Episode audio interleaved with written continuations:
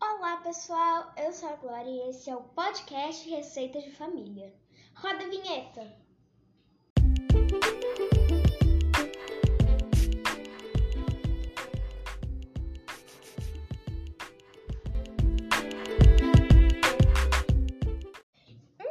Pessoal, nada melhor para essas tardes frias do que um delicioso bolinho de chuva.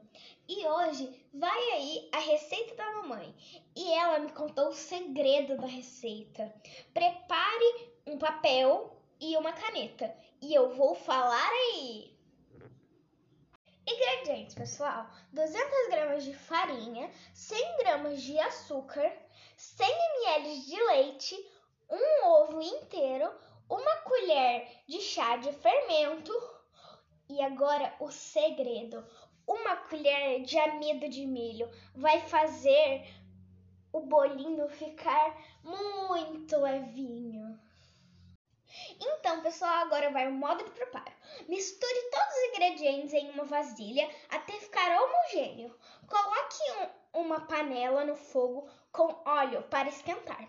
Frite em fogo médio até ficar douradinho. Passe os bolinhos em uma mistura de açúcar e canela.